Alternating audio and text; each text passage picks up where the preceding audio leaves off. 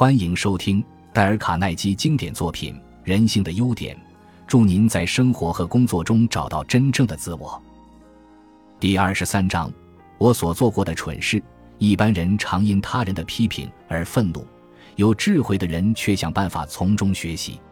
我的档案柜中有一个私人档案夹，标示着我所做过的蠢事，家中插着一些我做过的傻事的文字记录。我有时口述给我的秘书做记录，但有时这些事是非常私人的，而且愚蠢到我没有脸请我的秘书做记录，因此只好自己写下来。每次我拿出那个蠢事录的档案，重看一遍我对自己的批评，可以帮助我处理最难处理的问题，管理我自己。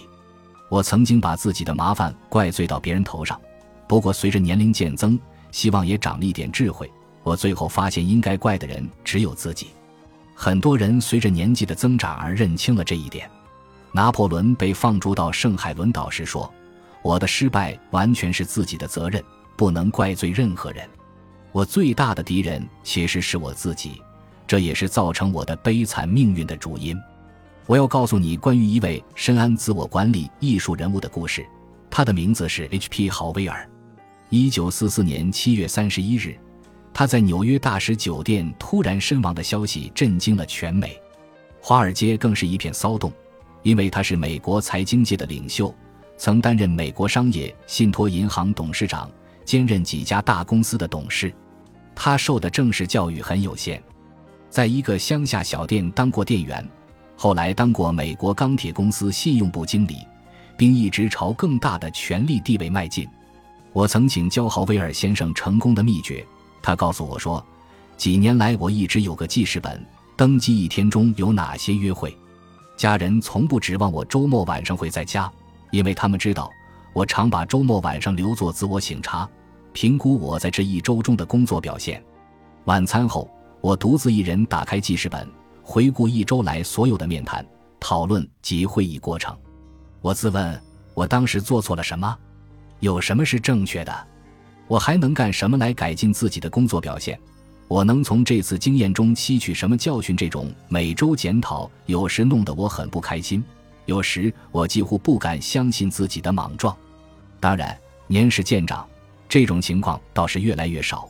我一直保持这种自我分析的习惯，它对我的帮助非常之大。豪威尔的这种做法可能是向富兰克林学来的，不过富兰克林并不等到周末。他每晚都进行自我反省，他发现过十三项严重的错误，其中三项是浪费时间、关心琐事及与人争论。睿智的富兰克林知道，不改正这些缺点是成不了大业的，所以他一周定一个要改进的缺点做目标，并每天记录赢的是哪一边。下一周，他在努力改进另一个坏习惯。他一直与自己的缺点奋战。整整持续了两年，难怪富兰克林会成为受人爱戴、极具影响力的人物。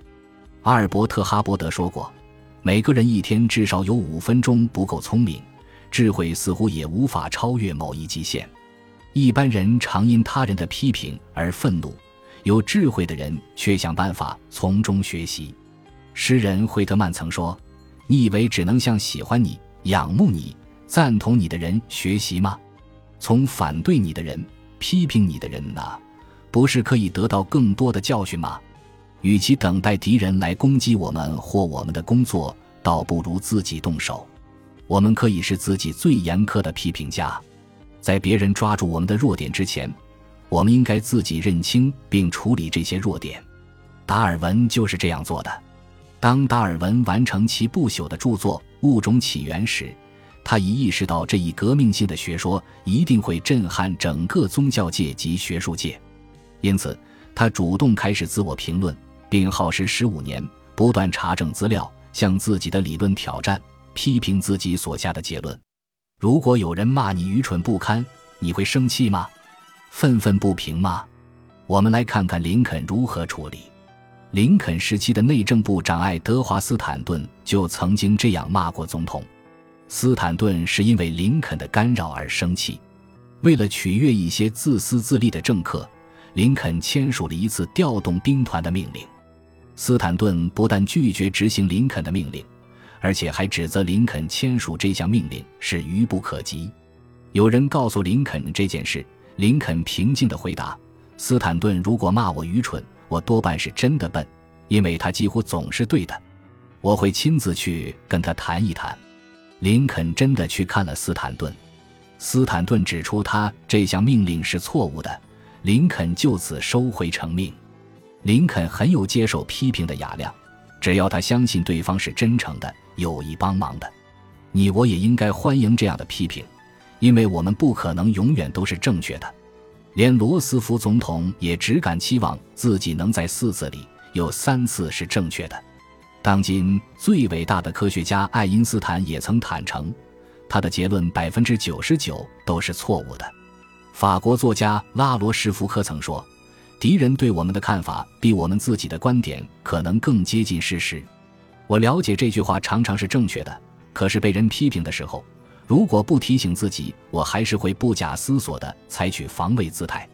每次我都对自己极为不满，不管正确与否。人总是讨厌被批评，喜欢被赞赏的。我们并非逻辑的动物，而是情绪的动物。我们的理性就像狂风暴雨下的汪洋中的一叶扁舟。